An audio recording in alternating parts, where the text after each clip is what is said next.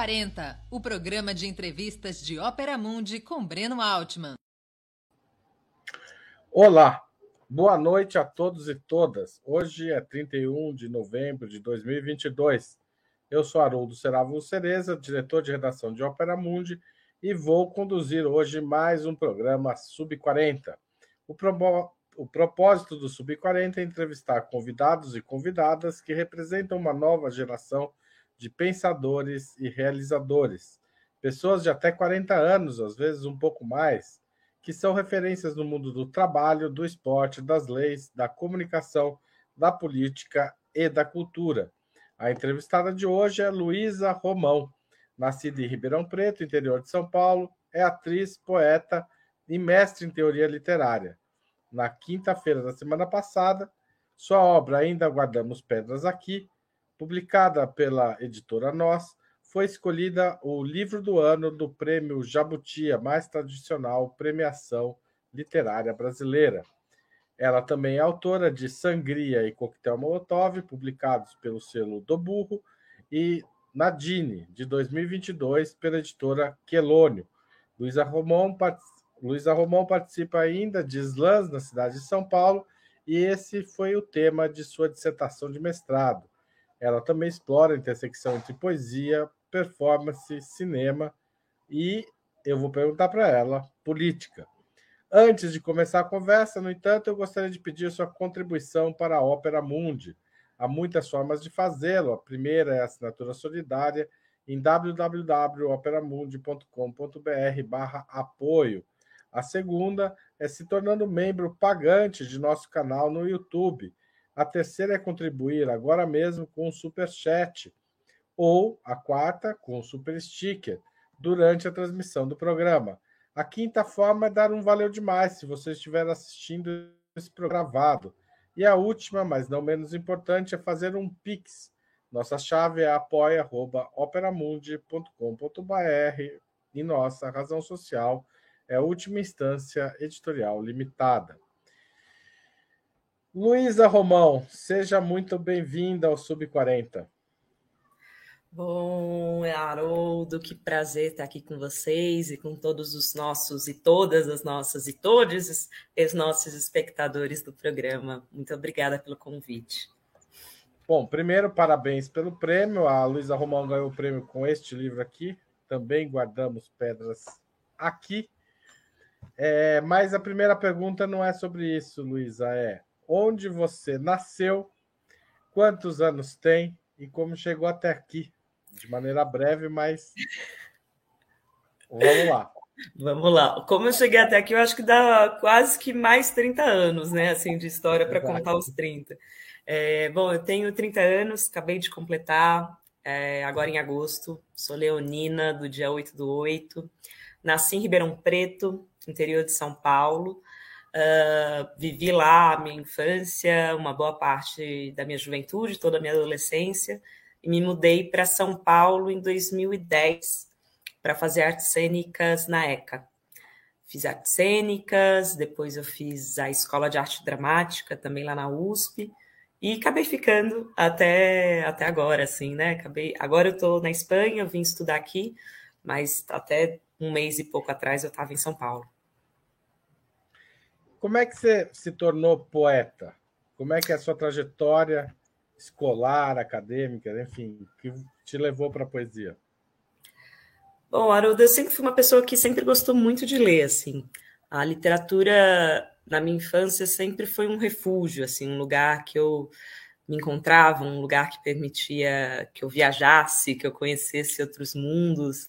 É, eu, esses dias, até conversando com a minha mãe, a gente lembrou que eu tinha uma, uma, uma questão de que nas férias eu escrevia poemas, e aí eu formava uns livrinhos, imprimia e depois ia vender na escola para os professores. Então, assim, se você olhar de volta para minha infância, a literatura já estava lá de alguma forma. Mas o que sempre me apaixonou foi muito o teatro, foi a performance, foi estar tá performando esses poemas, né? Dando voz, corpo, respiração, enfim, né? Tornando esses poemas carne.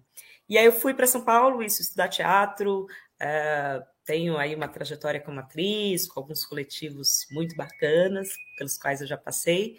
Em determinado momento, eu caio no da Guilhermina.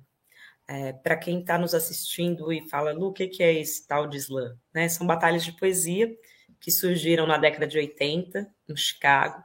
Elas foram imaginadas principalmente pelo Mark Smith, que é um poeta, operário, performer, uh, que criou esse dispositivo de algumas regras muito básicas para prender a atenção do público. Então, se a gente for definir um slam, a gente pode elencar as seguintes regras, né? Tem que ser poemas autorais, ou seja, você não pode ir lá e declamar o poema de um autor ou de uma poeta que você goste muito, como poderia num microfone aberto ou num sarau. Então tem que ser um poema que você tenha escrito. É, tem que ser poemas de até três minutos. E essa regra do tempo ela é importante, por um lado, porque ajuda a manter a atenção. Isso Bob Holman, que é um outro slammer muito importante no cenário estadunidense, é, que é de Nova York, ele, ele anota, né? Ele coloca uma certa atenção de como que os três minutos também é a duração média de uma canção popular, né? Assim, da forma canção, então três minutos é esse tempo que te permite é, manter a atenção do público. E, além disso, isso é uma coisa que a Roberta Ladalva, que é a pesquisadora, a atriz MC que trouxe os slams para o Brasil, ela vai também destacar que os três minutos ele torna mais democrática a roda do Islã porque mais gente fala. Então, se você tem uma hora de evento e cada pessoa fala 10 minutos, você só ouviria cinco, seis pessoas, talvez, né? Se você tem cada pessoa falando no máximo 3 minutos, você ouve 20 pessoas. Acho que é isso, né, gente? Eu não sou muito das exatas. A conta tá certa aqui. Cálculo certo. né? Acaba sendo um pouquinho menos. É, mas, por aí, você ouve umas 10, umas 15, sei lá, você ouve um pouquinho, você ouve muito mais gente do que se fosse 10 minutos, né? E, Mas ninguém é obrigado de... a falar três minutos também, né? Não, pelo contrário, você pode ir fazer uma performance de 10 segundos. Inclusive, a gente tem casos icônicos na história do slam no Brasil, é, que é a cena que eu conheço um pouco mais, né? De poetas que chegam na final, inclusive assim, na grande final, no momento de maior tensão, e vai e manda um poema curto. Samuel Luiz Borges já fez isso, Felipe Marinho já fez isso também, inclusive em finais do Slam BR. E só para completar, que acabou faltando comentar uma regra, que é não pode ter acompanhamento musical, nem uh, objeto, nem figurino, ou seja, é o poeta, a poeta e o microfone. Não tem esses outros elementos que talvez dessem um aspecto mais teatral e menos performático uh, para o texto, para a performance.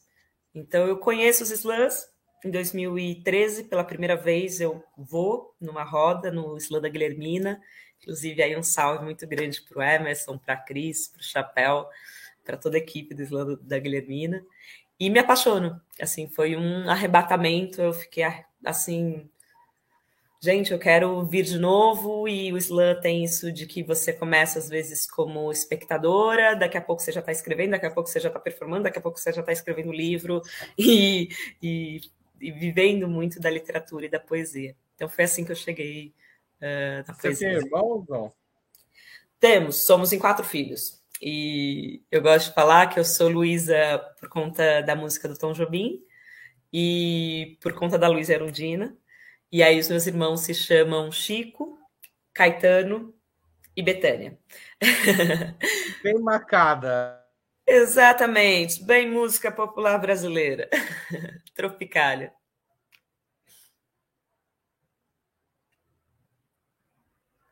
Bom, Haroldo tra... travou, gente. Enquanto isso, voltou? Voltei. Eu tô com uns probleminhas aqui, vou tentar conectar no celular para melhorar. Não sei o que aconteceu, que não tá boa hoje a internet aqui. Mas, é, Luísa, é, é, você, mas o slam é poesia falada, né? É, essa é uma característica do slam também. Mas a partir de um certo ponto você passa a publicar em 2014. É em 2014 que sai seu primeiro livro. Isso. É... Como é que vem essa decisão? Bom, uh, tem uma coisa que eu acho que, óbvio, né? Quando a gente fala de slam e de sarau e de poesia falada, a gente está falando do suporte da performance e da oralidade. Né? Então, dessa, desse poema que, primeiramente, é compartilhado no âmbito público, ou seja, né, nesse âmbito coletivo. Uh, e a gente está falando de poemas que se realizam de fato no encontro com o público, né, assim, que se realizam na performance.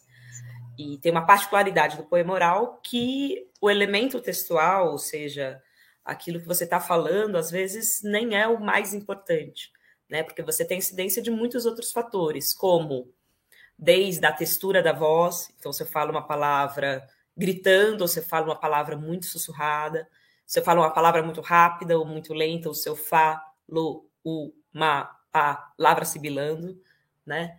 Então, você tem a incidência desses aspectos vocais, que são incontabilizáveis. A gente tem a incidência do espaço, porque é completamente diferente você fazer um poema é, como a gente já fez, né? Eu já participei uma vez de uma edição que o Islã das Minas SP fez em frente à penitenciária, onde a Preta Ferreira estava arbitrariamente presa no Carandiru, isso uns anos atrás. Então é diferente você fazer naquele espaço e fazer o mesmo poema num teatro ou fazer o poema numa praça. Então, você tem incidência desses elementos geográficos, espaciais, você tem incidência se é dia, se é noite, se naquele dia você tinha brigado com alguém, ou se naquele dia você estava muito feliz porque você recebeu é, uma notícia ótima. Então, você tem a incidência de múltiplos fatores. A incidência se naquela noite a plateia está mais tendendo para um poema de amor, ou se a plateia está tendendo mais para um poema mais pedrada, né, mais um papo reto. Então, quando a gente fala de performance, a gente está falando desses elementos todos. Isso, inclusive, o Zumthor, que é um autor que eu gosto muito, o Paul Zumthor, ele fala que esses elementos performanciais, é, eles são indissociáveis quando a gente fala do poema oral, né? E que uma poética da voz, ela não pode ser econômica, enquanto que uma poética da palavra escrita, ela pode ser em maior ou menor medida é, econômica. Esse tema oralidade escrita, assim, a gente podia fazer um programa só sobre isso, porque eu amo falar disso. Eu vou tentar só uh, resumir para chegar na, na pergunta que você me colocou. Mas o que eu acho que é interessante a gente pensar é que não é porque é um poema que se dá na voz, que se dá na performance, que a gente exclui também a palavra, fala, a palavra escrita, o suporte do livro. E, é, isso tanto no momento da produção, então quando eu, eu escrevo, eu já estou escrevendo, muitas vezes influenciada por poetas, escritores que eu leio no suporte do livro, né? quanto é, nesse, nesse outro momento que é de publicar os poemas. Isso é muito interessante a gente perceber como muitos coletivos de poesia falada têm selos editoriais, publicam antologias com os poemas, algumas vezes, inclusive, antologias que tem o QR Code, ou seja, o suporte do livro não vai dar conta, então a gente coloca o link onde a pessoa pode assistir a performance do poema. É, mas não é uma exclusão ou uma inversão de valores entre uh, oralidade escrita. Eu sinto que a gente tem uma rede de tensões, que isso vai passar historicamente por como que a escrita chega enquanto um dispositivo colonial no Brasil e nas Américas, né, através dos documentos de estatalidade, através da Bíblia, enfim, através de uma tradição eurocêntrica literária que vai suplantar muitas poéticas da oralidade, mas a gente também, eu sinto que nos movimentos de poesia falada, a gente não está querendo acabar com os livros, pelo contrário. A parte desses autores produzem, muitas vezes, inclusive, de forma independente, se autopublicando, circulando, e também friccionando as fronteiras do objeto livro, seja pela é, seja colocando QR Code, seja pensando o formato do livro, é, com foto, com, às vezes, né, é, formas manipuláveis do objeto, que aí vai para uma ideia também aí mais de poesia visual, de livro, é, livro de artista e por aí vai. Então, mas uma outra oposição, lendo aqui o Também Guardamos Pedras Aqui, também não são poemas, digamos, curtos. Pelo contrário, Quer dizer, são poemas curtos, mas você está narrando uma história. É um poema, de certa forma. Ah, o livro não é um poema. O livro é um conjunto de poemas que, colocados na sequência, formam uma narrativa. E você, inclusive, retoma a Ilíada, né? É, o primeiro, supostamente, o primeiro poema. Na verdade, o primeiro poema ocidental, é, é, grande poema épico transcrito em versos, né? Para a gente ser bem preciso na definição. É, a, o poema épico tinha uma relação muito forte com a oralidade, também, coincidentemente, mas é uma narrativa. E no Islã não tem esse processo de narrativa. Por que, que você escolheu essa opção? Eu acho que assim, a gente tem poemas narrativos no Islã, sim. A gente tem. Inclusive, eu acho que muito da forma dos poemas do Islã eles têm uma incidência muito do gênero da crônica. Você tem poemas, inclusive, que às vezes contam uma história com um personagem. É, assim, se a gente olhar, enfim, para essa. É, tem razão. Eu tô, eu tô errado. Eu tô errado. Pode encontrar. Mas eu no... pensando nessa, nessa sequência, que não cabe no Islã, né? Mas você tem razão. Eu tô errado. Sim. É, acho que, no meu caso, é, ou melhor, no caso desse livro em específico, porque eu acho que cada livro meu até agora ele foi pedindo algum procedimento de criação. É, tem um, uma frase que eu acho que é do Peter Zondio do Adorno, que eu gosto muito, que fala que forma é conteúdo precipitado. É, e que o enunciado da forma importante quanto o enunciado do conteúdo. Ou seja, a forma do poema, a forma do livro, ela diz tanto quanto a forma, quanto que você está querendo, quanto o tema, assim, né? Quanto o nível semântico, digamos assim. Então, eu acho que encontrar a forma do livro, isso que você está falando, ah, de ser mais narrativo, se são poemas curtos, se são poemas longos, se são poemas que têm um arco, se, mas que compõem uma narrativa mais tradicional, com personagem, início, meio, fim, ou se tem um arco narrativo que é mais fragmentado, que é o caso do Pedras, que eu já vou entrar nisso. É é, eu acho que isso é um processo é, é, de descoberta dessa forma. Eu, pelo menos, eu não sou alguém que já sabe, eu vou escrever esse livro de tal forma. Assim, eu vou durante o trato com o material descobrindo qual que vai ser a forma do livro, a forma dos poemas, qual que é a embocadura dos poemas, qual que é a sintaxe que você vai, que eu vou acionar. Nesse caso, é, tem uma diferença sintática é, do Sangria, por exemplo, que é o meu livro anterior, para o Nadine e para o Pedras. Porque acho que cada projeto foi pedindo uma coisa, né? O que eu acho que no Pedras me pegou foram algumas perguntas disparadoras. Né? Uma delas, essa questão de como que a literatura ocidental, como esse poema né, que você colocou, que é o primeiro poema que o Ocidente vai recolher e vai colocar como uma pedra fundamental nessa tradição, é um poema muito Vou ler um pedacinho, rapidinho, porque é, é bem legal. Os dois primeiros...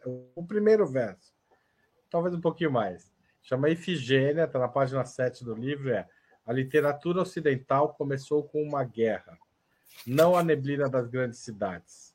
Faz tanto tempo que ouço quase a literatura ocidental começou com um massacre. Certo? não vou ler inteiro, porque senão vai tomar tudo. Nossa conversa. No final, a gente vai pôr uma performance da Luísa Romão. Então, esperem até o final dessa entrevista que vai ter novidades na edição aqui deste programa. Porque cada programa pede uma edição também. Mas, Luísa, é, voltando ao tema da guerra, você, você publica esse livro em 2021. É, como diria a Rita Lee, para variar, estávamos em guerra. Você acha que a situação política te influenciou a escrever também Guardamos Pedras aqui? Sem sombra de dúvida. Sem sombra de dúvida, sim. É... Porque o livro trata exatamente dessa violência que funda o Ocidente né, que vai fundar a literatura, que funda certas noções de política. A gente está falando dos gregos que fundam o que a gente aqui né, vai, vai entender como democracia, mas é uma democracia que exclui é, as mulheres, que exclui os estrangeiros, é uma democracia que tem a escravidão sustentando esse sistema político-econômico. Então, assim, de, que ocidente que é esse? Assim, né? Eu, então, a pergunta que eu me coloquei ao longo do processo de criação do livro foi exatamente é, como pensar essa literatura que se funda a partir do relato de um massacre, como está no poema, né? E que vai atualizando as suas formas e suas tecnologias de morte ao longo dos tempos, né? Então esse imbricamento entre literatura, violência e colonialismo, e como que isso a gente lendo o Brasil, seja em 1500 com a invasão colonial, seja nesses últimos quatro anos que a gente passou de um governo fascista e genocida, é uma violência que, que, que continua. Né? Então, esse foi um pouco a baliza temática, assim, né? Foram os temas que eu fui tentando tratar no livro. E o título? Também guardamos pedras aqui. De onde vem? Ah, esse título é...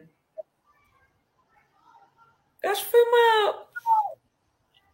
Ah, boa pergunta. Ele é um trecho de um poema, né? Do último poema, que é. Cada poema, gente, ele é para uma personagem da Ilíada, né? Então, esse que o Haroldo leu é para Ifigênia, que é a filha de Agamenon, que ele mata a filha, uma menina de 15 anos, para ganhar a guerra.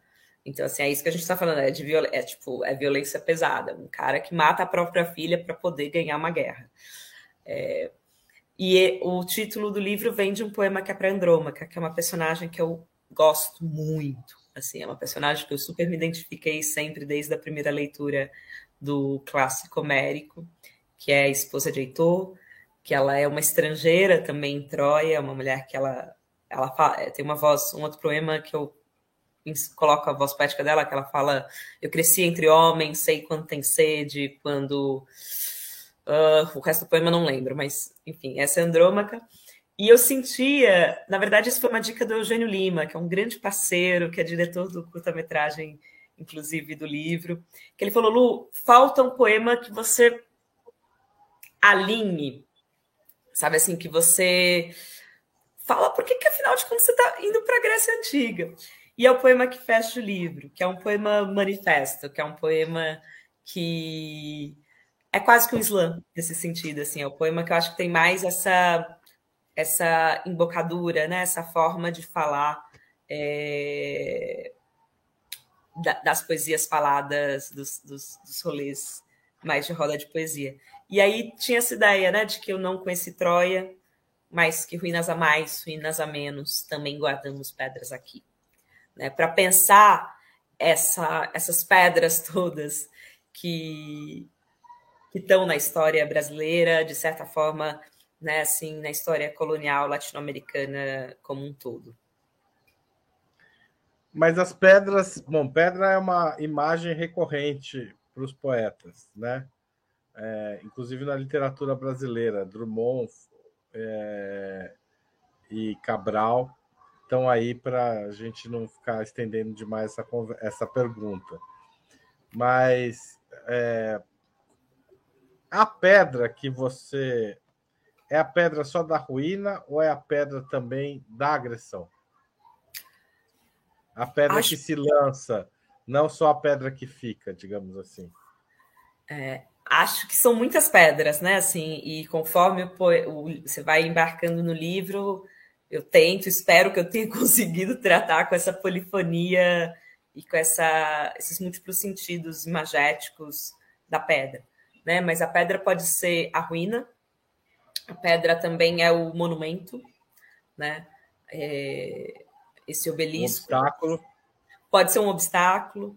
A pedra, ela é também a pedra que sepulta, né? Ou seja, assim, a pedra que vai soterrar muitas histórias. Isso, por exemplo, isso não está no livro, mas Antígona, por exemplo, ela é emparedada, né? Então, essa imagem também, por exemplo, da pedra que, enfim, né? Que, que empareda, que mata, que sufoca, que soterra uma série de corpos e de vozes. É, além disso, a pedra pode ser também um instrumento de autodefesa, com certeza. Então, a gente também afia as nossas pedras quando possível para poder lançá-las. Adelaide Ivanova fala isso é, nesse, nessa, nesse prefácio, orelha, leitura maravilhosa que ela fez sobre o livro. É uma poeta que eu admiro muito, muito, muito. Sou super fã do Martelo, que é um dos livros dela. Ela fala sobre as pedras, deixa eu ver, porque as pedras. Ai, gente, vou falhar de mim em terceira pessoa. Mas ela fala né, de que as pedras de Luiz Romão têm menos a ver com as pedras no bolso de Virginia Woolf e mais a ver com as pedras jogadas pelos palestinos. Um ato, ao mesmo tempo, concreto e simbólico de autodefesa e resistência ao neocolonialismo. Então, acho que eu trabalho aí nessa, nessa pluralidade da imagem da pedra. Tá certo. O Luísa, é, como é que foi ganhar o Jabuti para gente não te deixar de comentar esse prêmio que você ganhou semana passada. Haroldo, foi uma loucura. eu não estava esperando. Assim, eu sei que eu estou repetindo isso muito nos últimos dias, mas é porque de fato foi algo que que me pegou de surpresa, né? É, eu não estava esperando. É, acho que muito é porque na categoria poesia, né? Por exemplo, as quatro e os quatro outros outros finalistas são todos artistas que eu admiro muito. Ai, meu Deus, tá tá um foco de luz meio estranho aqui. Eu vou tentar. Tá meio. É, a gente está trabalhando com um especial nessa entrevista. Hã? Passou uma nuvem aí que fez. A... Passou uma nuvem. Tá, gente, vamos lá. Estou jogando com a teatralidade dessa luz. Mas, é, enfim, é, acho que muito de eu não esperar esse prêmio é porque as, né, os outros finalistas da categoria de poesia, né, que é a categoria que eu estava concorrendo, são artistas que eu admiro muito, assim, né? Arnaldo Antunes, gente, eu ouço desde que eu sou criança. É alguém que eu acompanho o trabalho, que me inspira muito como poeta, como letrista, como performer. Uh, Tatiana Nascimento é uma poeta também que eu leio há muitos anos já, que eu assisto as performances, é, as traduções que ela fez já de Glória Zaldúa, de Audre Lorde, enfim, uma pensadora incrível, uma poeta assim que me inspira muito. É, o Ricardo Aleixo também, que tem um trabalho há muitos e muitos anos com performance, com a palavra falada.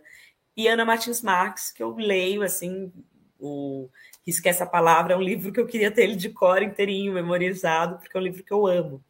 Então, eu só de eu estar ali entre, né, assim, na final eu já estava, gente, esse já é o prêmio, algumas amigas me falavam, ah, não, mas você... eu falava, gente, para mim o prêmio já é estar tá entre é, na final. Eu falo isso assim de coração, sabe? Não é, não é uma falsa modéstia, não é porque de fato foi uma surpresa quando foi anunciado é, o livro como vencedor da categoria de poesia e quando foi então de melhor livro do ano eu, eu nem, nem, nem acreditei.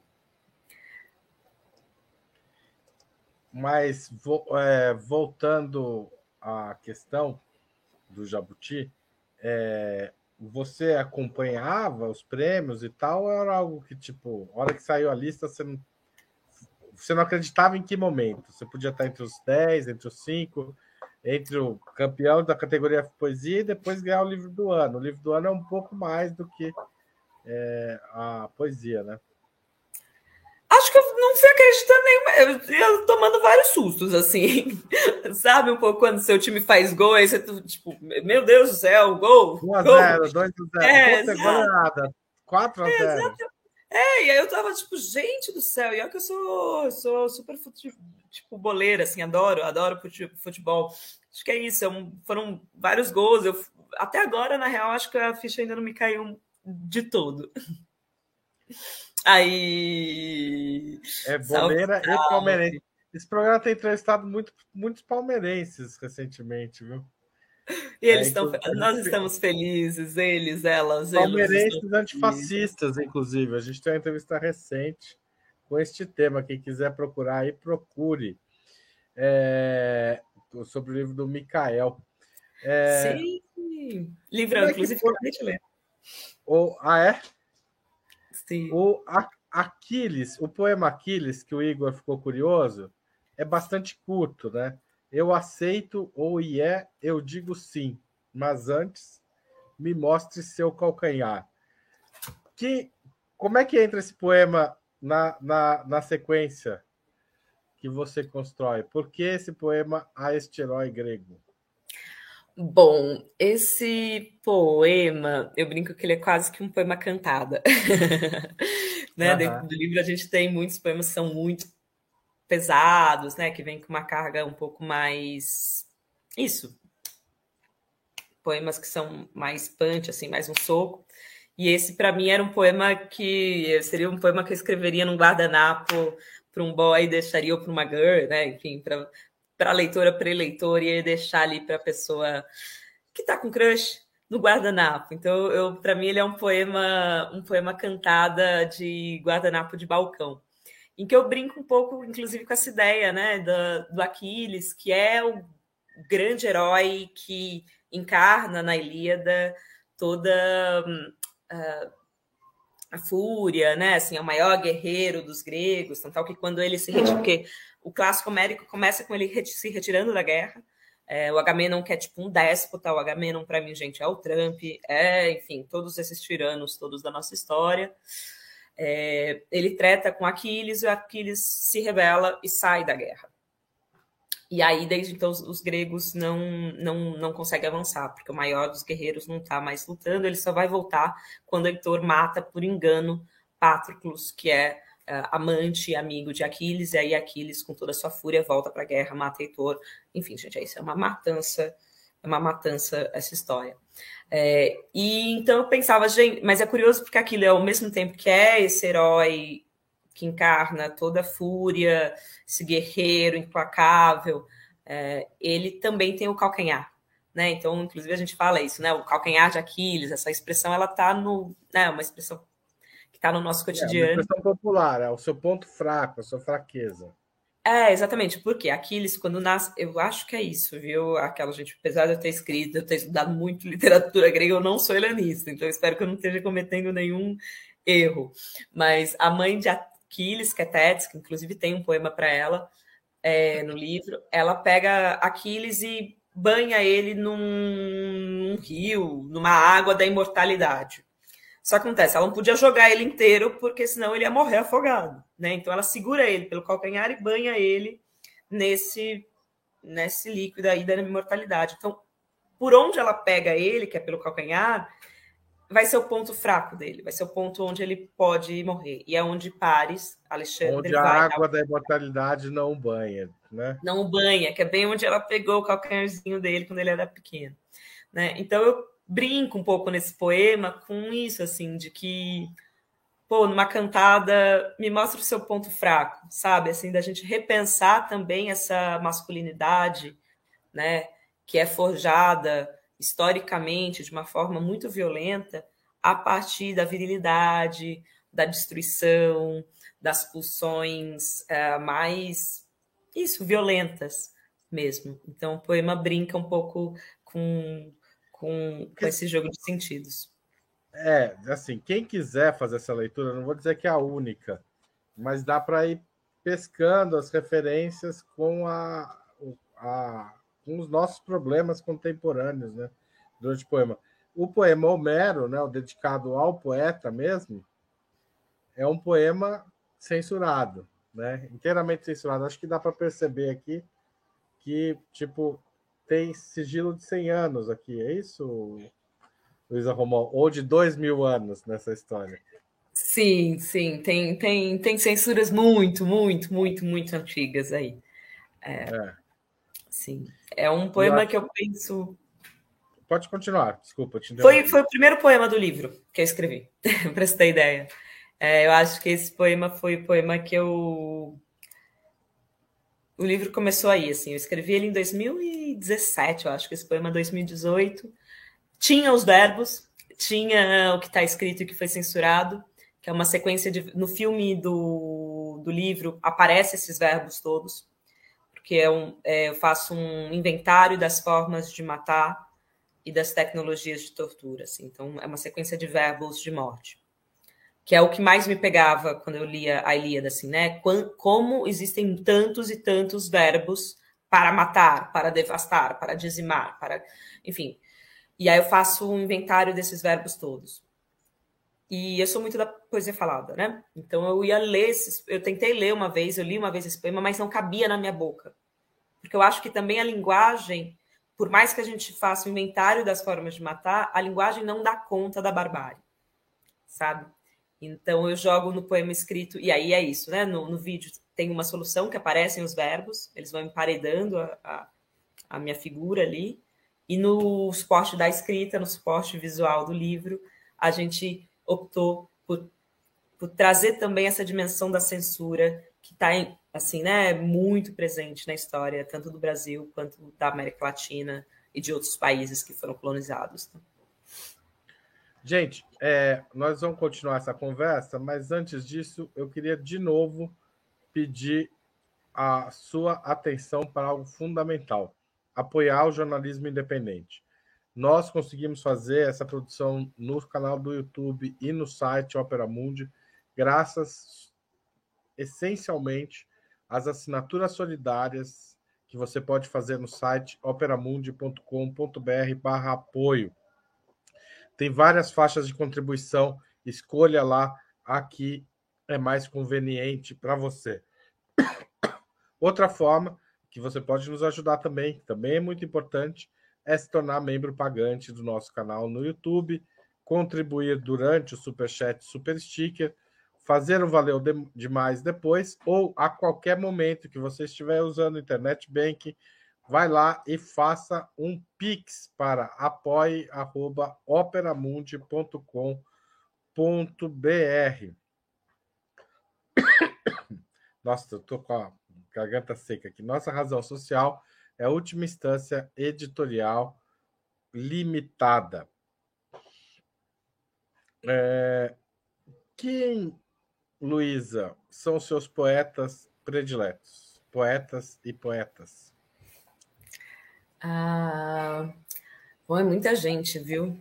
Assim, é, eu acho que a minha poesia, acho não, então é real. A minha poesia ela está muito inserida nesse contexto dos slams, nesse contexto dos saraus, e acho que são as poetas, os poetas com quem eu mais troco e que mais me inspiram, sem sombra de dúvida.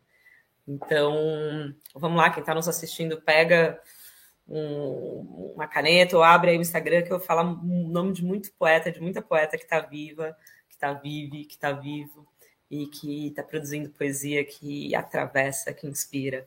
Então, acho que assim, vamos lá. Não podia não falar de Lucibeiro, que acho que foi uma das primeiras mulheres que eu vi batalhando no slam e que é uma potência de poesia, de performance, autora de vários livros também. Além de Lucibeiro, Pie, poeta, é, poeta mineiro, educador, músico também, um poeta incrível. E na cena de Minas, gente, Renato Negrão, Zi Reis, Nívia Sabino, Pedro Bomba, que é de Aracaju, mas tá na cena de Minas Gerais também mobilizando muito. Na cena de São Paulo, então, nossa, é, é muita gente muito boa e que me inspira muito. Daniel Michone, Eveline Sim, Ana Zepa, uh, Lucas Afonso, Midria, Mel Duarte. Tem aí, assim, uma cena que é muito, muito, muito, muito viva e que eu, assim, frequentando, ouvindo os poemas dessa galera, é, eu, nossa, assim, me toca muito. Então, algum, alguns, algumas. Natasha Félix, é, querida amiga também, Maria Júlia Pinheiro, uh, quem mais que eu posso falar que me inspira muito? Emerson Alcalde.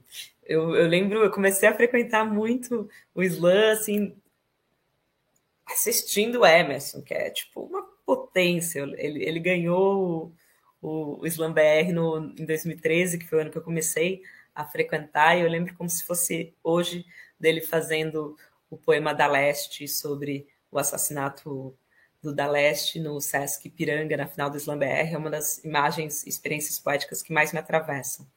É, além disso, pensando aí numa tradição mais, é, enfim, mais clássica ou moderna da poesia uh, brasileira, eu iria dizer Drummond, Bandeira, né? Eu acho que essa galera aí dos modernistas me inspiram bastante também, Hilda Hilst, Solano Trindade, muito de música também, assim.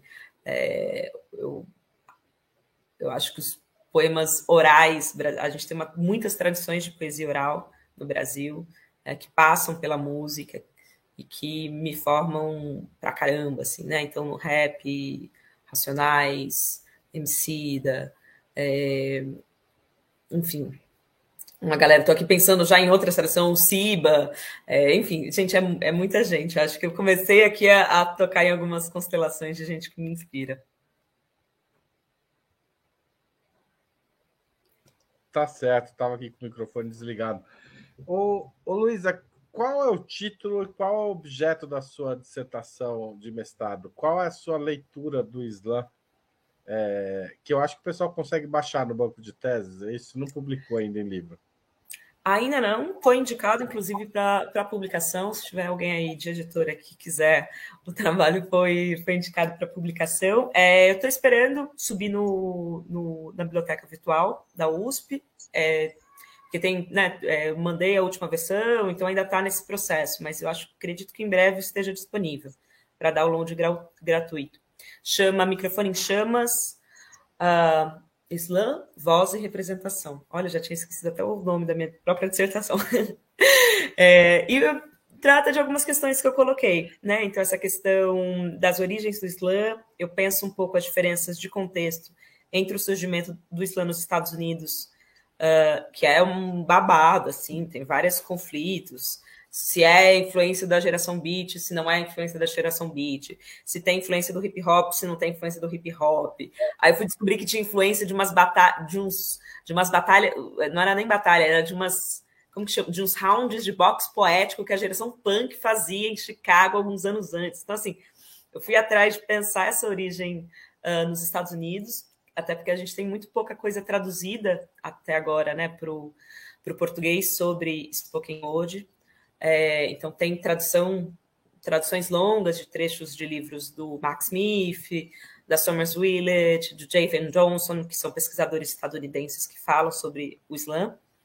E depois eu pensar isso como que chega no Brasil, é, e que tem algumas diferenças fundamentais, porque, por exemplo, se o vínculo com é, o hip hop é, de certa forma, obliterado no contexto estadunidense, aqui o Islã chega com um de depoimentos, que é um grupo de teatro hip hop né? E com uma influência muito grande do hip hop, da causa antirracista. A Roberta fala que a primeira vez que ela ouviu falar do Islã foi através da Frente 3 de Fevereiro, que é um coletivo que pauta é, a questão do racismo estrutural, né? Assim, pensando aí várias ações é, multilinguagens. Uh, e chega também no Brasil tendo, encontrando uma cena de poesia falada já muito forte através dos saraus, né? Então, da, São, no contexto de São Paulo, da Cooperifa, do Sarau do Binho, você já tinha o Ferrez falando de literatura uh, periférica, literatura marginal, né? É, é, que o termo literatura marginal tem a questão de remeter também à década de 80, né? A Erika Pessel, que vai discutir um tanto isso. É, mas aí, então penso um pouco essa chegada e a diferença, uma diferença que é basilar da cena dos Estados Unidos para a cena brasileira, que na gringa, não só nos Estados Unidos, mas na gringa em geral, os slams acontecem em espaços indoor. Então, ou em bar, ou em teatro, em centro comunitário, em pátio de igreja, em associação de bairro, ou seja, mas sempre em espaço fechado. E o slam, a partir da, do slam da Guilhermina, que é o segundo slam do Brasil, né, o primeiro é o ZAP, que acontecia na sede do ZAP, que foi destruída pela especulação imobiliária o, o, o slam da Guilhermina vai ser o primeiro slam a pensar o espaço da rua, né, na saída do metrô, no bairro da Guilhermina Esperança, na zona leste de São Paulo. E a partir daí você tem assim uma ocupação do espaço público e que é uma particularidade do Islã brasileiro, que ele acontece na rua, né? E em geral em saídas de metrô, em praça, uh, enfim, em espaços que não são pensados, né, nem para serem públicos, né, e muito menos pensados como espaços artísticos é, é, pelo poder público. Né? Então, eu vou pensar um pouco essa ocupação do espaço público, pensando também é, a noção de assembleia. A gente, se tiver muito cabeçudo, vocês me falam para eu parar. Não, mas a Rodrigo tá, tá, tá. Não, o problema é com o tempo, porque a gente tem uma hora de entrevista, já foram quase 45 minutos. Vocês veem que eu vou falando, eu vou falando. Então, depois, quem quiser, lê, até, lê a dissertação, tem também análise de poema, analisa o poema da Ana Roxo, da Luci Ribeiro, do Beto e do Pie. Então, logo, logo está disponível aí para download.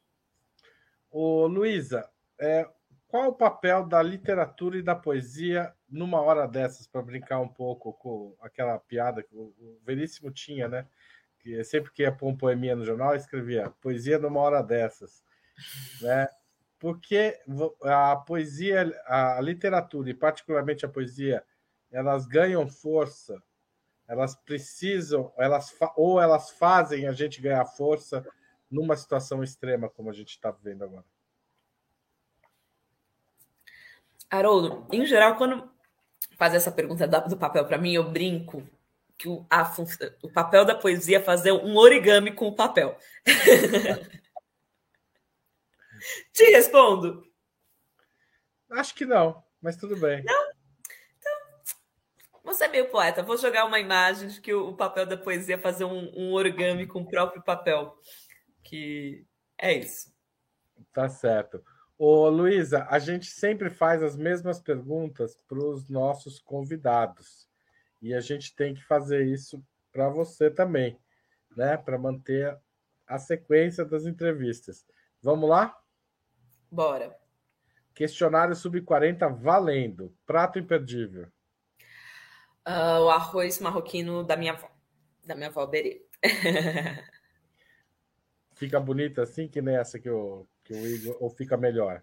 Muito melhor, gente. Assim, eu acho que vocês precisam ir lá em Ribeirão para provar o arroz marroquino da minha avó, que olha, é maravilhoso. Cerveja, cachaça ou vinho? Cerveja. Esporte favorito? Futebol. Futebol. Sem sombra de dúvida, futebol. E qual é o seu time? É o melhor time da Libertadores. E Libertadores eu tô tri. Brasileiro eu nem vou falar. O, o, Igor já tinha posto a sua foto com o Palmeiras, porque ele também é palmeirense, mas eu tinha alguma esperança de que você torcesse pro Botafogo de Ribeirão Preto. Em Ribeirão eu, sou, eu torço pro Botinha. Em Ribeirão eu torço pro Botinha. Aqui na Espanha eu tô torcendo pro Raio Valecano. Que é um time antifa, tipo, da classe obreira aqui. Tipo, tem várias ações é, muito, muito fortes também. Depois procura aí, Raio Valecano. Ganhou do Real tá. Madrid esses tempos em casa. Deu, um, deu um sacode no Real Madrid. Beleza. Bom, a, é, passatempo. Um, polidense. Eu faço polidense, gente. Sim. e você é daquelas já profissionais, assim, tipo, tal ou ainda tá no. Uh, eu faço qual, é fazer. Qual é o seu nível de polidense? É uma pergunta. Difícil de responder a essa. Talvez a mais difícil de toda a entrevista. Olha, eu vai fazer uns dois anos que eu faço. Eu me divirto muito, viu? É, assim, eu tenho, às vezes, essa coisa de querer ser muito profissional em tudo que eu faço. Né? No Palidense eu não tenho, essa, não tenho essa intenção de ser aquela pessoa que gira de ponta cabeça. Eu me divirto pra caramba, faço aí umas inversões, fico com os, os joelhos tudo ralado. Às vezes a galera tipo, fala, mano, Luiz, o que, que você tá com roxo aqui? É o Polidense, entendeu? Então só dá pro gasto, sei lá, eu, eu me divirto, me divirto, Haroldo. Tá ótimo, tá ótimo. Livro inesquecível. Livro, livro inesquecível. Eu escolhi um livro que me pegou muito, assim. É um livro que ele não é tão, tão lido. É o Isso, Múltipla Escolha, do Zambra. O Zambra é um autor que eu adoro, chileno. É, tive prazer de conhecê-lo ele agora, conhecê-lo, né? Agora alguns dias atrás, é um, também uma pessoa incrível, fez um evento que ele era livreiro por um dia, assim. Então a gente ia na livraria, ele ficava indicando os livros, assim, uma pessoa maravilhosa. E esse livro é um é uma prova de vestibular. Então ele pega o formato de uma prova de vestibular do Chile e transforma num livro de eu leio como livro de poemas, tá, tá catalogado, acho que como romance ou ficção, mas eu, livro, eu leio como livro de poemas.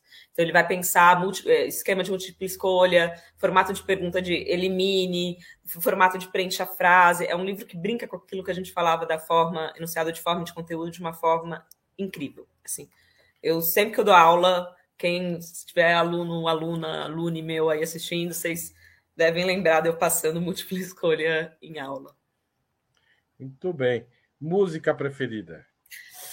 É, eu tô né, pedindo a música mais emocionante dos últimos tempos. Para mim é Vividi, do Rico, que é um CD que eu ouço assim, em looping, em looping, em looping. Essa música assim me arrebata completamente. Rico da Lazan. Canta um pedacinho pra gente, bem curtinho. Ai, meu Deus do céu, que vergonha! Pode declamar não. um pedacinho, então, em vez de cantar. Ai, declamar um pedacinho? É... Não, você vai pular? Ai, vai fazer essa desfeita? Vou fazer essa desfeita? Ai, a gente vive de parte sem despedir, entre Atlântico e outro, um cântico e outro. Ah, eu sou muito ruim para cantar, não, vou ficar envergonhada, é vou parar. Não, não, vai, passei, já legal. cantei um pedacinho, pronto. Foi legal, foi, tá bom, tá ótimo. Filme marcante. Uh, eu sugeri da Beatriz Seiner, uma direção dela chamada Los Silêncios, que é um filme incrível, brasileiro, que vai pensar uh, a luta por um território na Tríplice Fronteira. E, gente, esse filme é, é incrível. Assistam. Como é que a gente acha ele? Você sabe, não? Uh, deve estar, tá, eu acho que está no Now, está em alguma plataforma. É um filme que eu já assisti umas duas, três vezes, assim, eu não vou falar, mas a ideia do final é assim. Forma e conteúdo vrá. Beatriz já foi entrevistada aqui no Sub 40 também, se vocês quiserem ah, procurar. Que depois massa. fica aí. Fica a dica. Filme marcante. Foi esse? Ah, esse já foi, eu pulei. Desculpa, eu que tô. Ídolo político. Eu tô querendo esticar a conversa, tô gostando. Ídolo político! Ah, eu lá tenho um ídolo, gente. Ídolo político eu não tenho, não. Como diria não. Brecht, triste do povo que precisa de heróis. E eu tenho um poema para o Heitor no livro que fala: Ninguém te lembrará como herói, e essa é a melhor parte. Então eu sou contra anti-heróis. Muito bem. É, e última pergunta: evento histórico do qual gostaria de ter participado? Eu acho que eu já estou. Eu já gosto muito de ter participado dos eventos políticos do meu tempo histórico. E Me qual que você mais gostou, então? Acho que são várias, várias, várias marchas do movimento feminista, várias marchas dos grupos de esquerda, vários atos, assim. Acho que que tem aí uma série. Uma série que compõe um cenário, né? Mais do que pensar um específico, um ato ou, um, ou uma ação, acho que é, é uma trajetória, né? Até porque a história em geral é isso, né? Assim, é um curso mais do que um ponto do rio. A gente nem teve tempo de falar do Nadine aqui, tá acabando a nossa conversa. Nadine, publicado pela editora Quelônio, tá certo? Se vocês quiserem procurar obras de Luísa Romão, essas duas são facilmente encontráveis. As outras duas primeiras, onde acha, Luísa? Dá para achar? Olha, o Coquetel Motolov está esgotado. O Sangria tem alguns exemplares na Livraria Simples, em São Paulo. Salve, salve, Beto. Então, quem quiser, eu deixei alguns exemplares lá. Dá para comprar. Tem alguns que eu acho que ainda estão autografados, não lembro. Uh, o Também Guardamos Pedras aqui está disponível em várias livrarias, no site da Nós, e o Nadine também está em algumas livrarias, está é, no site da editora Quelônio, enfim, dá para encontrar aí tanto online quanto em livrarias físicas. E para quem quiser saber um pouquinho mais do Haroldo, é, do, do Nadine, Haroldo, acho que. Oi, eu sou Luísa. É, eu posso deixar um, para a gente, se vocês quiserem assistir, um, um, teaserzinho também do projeto, que eu falo um pouquinho sobre o que foi essa, essa história. Esse aí é o que você ia colocar, que você estava falando? Isso. Então tá certo. Então vai começar agora. Queria agradecer, Luísa, a sua hora de entrevista, deu quase uma hora de entrevista, a gente está o tempo estourando. É, e seja muito bem-vinda e volte sempre. Você tem 30 anos, ainda pode voltar várias vezes sobre 40 ou em outros programas do Opera Mundi. Valeu. Obrigado Eu demais. que agradeço. Muito obrigada, e pessoal, quem quiser depois também conhecer um pouquinho mais do meu trabalho, é só me seguir nas redes sociais, Luísa, com Z, underline, Romão. Muito obrigada. Valeu. Gente, então é isso. Agora, Luísa Romão falando sobre Nadine para encerrar o programa hoje de um jeito um pouquinho diferente. Valeu.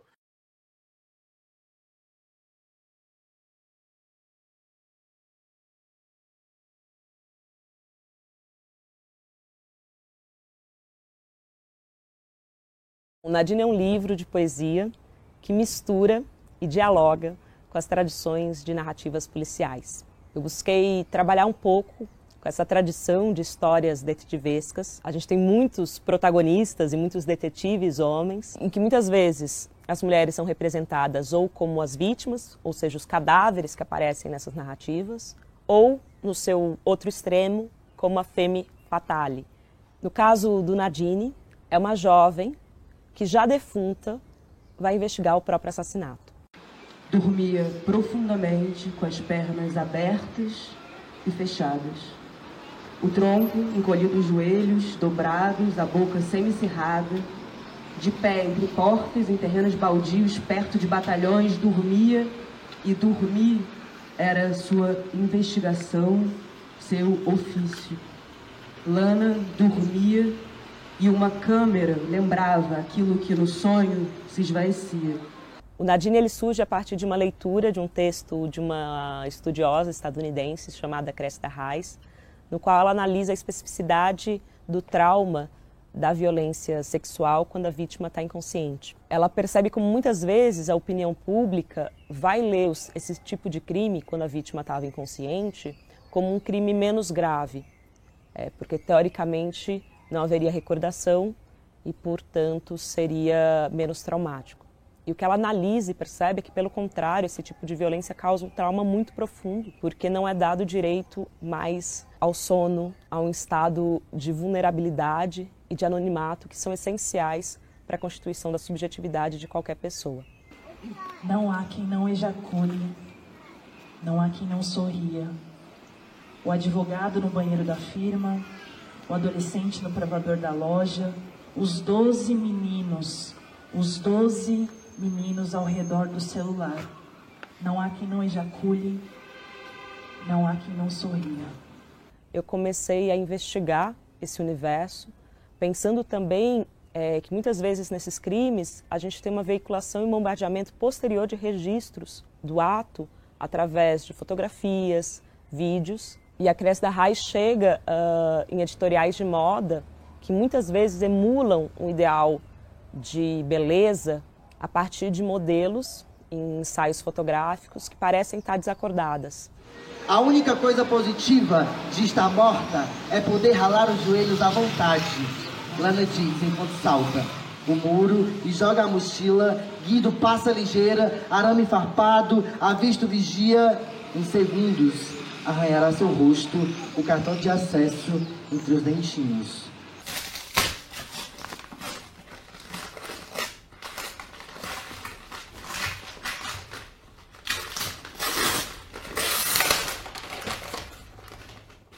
Um elemento forte do projeto, que traz todo um sentido né, gráfico para o livro, é o uso do carimbo. O, o, carimbo como uma chancela, né, mas também como um, um efeito que ele tem no livro que o título, o nome da protagonista vai sumindo. Então é, é uma presença e uma ausência explícita no título, né? No, na impressão. Então o carimbo foi o elemento de destaque do, do projeto gráfico. E aí o papel craft, né? Que eu desde o início queria de alguma maneira trazer para o projeto, não sabia se seria capa ou, ou, algum papel do miolo. No final a gente juntas, mais o Bruno, né, o editor, a gente acabou é, optando por usar na capa e eu fiz uma ilustração que foi um pouco o texto me levando para esse ambiente dessa mulher que fica nesse ambiente fechado e essas entradas, né, de uma luz que vem de fora ou ela ou essa luz que toma todo o ambiente também é, tem esse esse jogo, né, de cena, vamos dizer, o que está é, em, em destaque, o que está evidente e o que está é, apagado, escondido. O que, que daquele, daquela investigação, daquela cena vem à tona, né? O que, o que fica camuflado. Então foi um pouco pensando nesses aspectos que o livro aconteceu como objeto físico, né? E foi muito legal todo o processo, foi um processo de muito diálogo, muito estimulante também.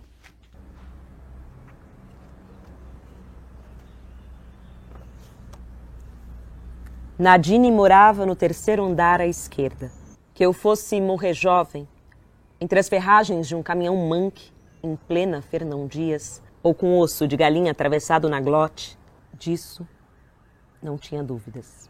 Que eu fosse morrer rápido, quando as luzes da cidade se apagam escandalosamente em agosto, disso tinha minhas suspeitas. Mas não me lembrar de nada, absolutamente nada, um borrão, a calcinha reganhada nos joelhos e uma câmera apontada para o meu cu. Isso nunca imaginei. Para assistir novamente esse programa, se inscreva no canal do Opera Mundi no YouTube. Curta e compartilhe nossos vídeos. Deixe seus comentários. O jornalismo de Ópera Mundi é mantido com o seu apoio. Faça uma assinatura solidária em www.operamundi.com.br. Com um pequeno valor mensal, você nos ajuda no desenvolvimento de um jornalismo independente e de qualidade. Obrigado pela audiência e até a próxima.